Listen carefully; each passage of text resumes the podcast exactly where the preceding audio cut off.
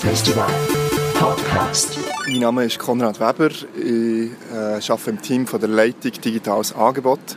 Und dort äh, kümmern wir uns um die digitale Weiterentwicklung von SRF.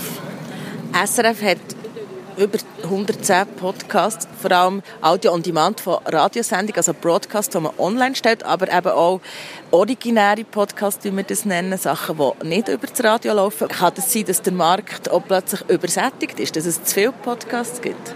Man sieht tatsächlich jetzt immer mehr Podcasts kommen, aber das Spannende ist ja, dass es eigentlich nach wie vor in der Schweiz auch sehr wenig Podcasts gibt, die sehr regional, lokal und eben auch mit den Themen, die uns hier in der Schweiz betreffen, ähm, verbunden sind. Und ich glaube, dort haben wir tatsächlich auch als SRF nach wie vor eine grosse Chance, auch mit äh, unseren Themen, mit unserer, unserem Know-how zum Beispiel auch neue Podcasts anzubieten, die es bis jetzt noch nicht hat gegeben und ähm, wo wir vielleicht auch nochmal ganz ein anderes Publikum können erreichen können. Wenn man als SRF Podcast macht, kann man also ein anderes Publikum erreichen.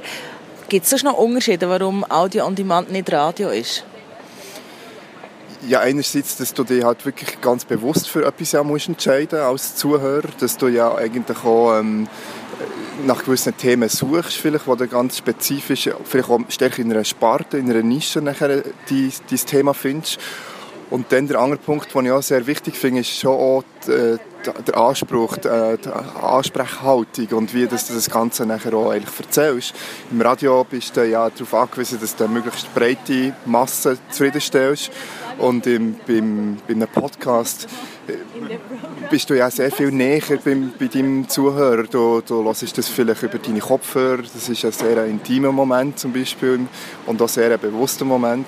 Äh, währenddem du das Radio vielleicht eher so ein als Begleitmedium im Hintergrund mal laufen und ähm, darum bin ich schon sehr stark davon überzeugt, dass sich Radio und Podcast einfach grundsätzlich schon unterscheiden und man Podcast grundsätzlich auch anders muss angehen als eine Radiosendung zum Beispiel. Ja, was ist eigentlich der Unterschied zwischen Radio und Podcast? Das haben wir auch von den Besucherinnen und Besuchern vom Digital Festival wissen.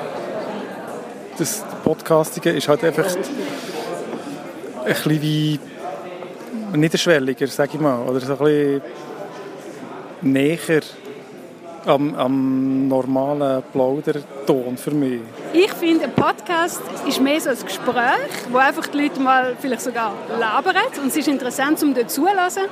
Und so bei Radiosendungen finde ich so mehr, man hat sich wahnsinnig darauf vorbereitet, vielleicht mehr Hintergrundwissen, es ist vielleicht mehr als Interview. Konrad Weber, du bist zuständig für digitale Sachen beim SRF. Gibt es SRF-Podcasts, wo man einfach drauf losschnurrt?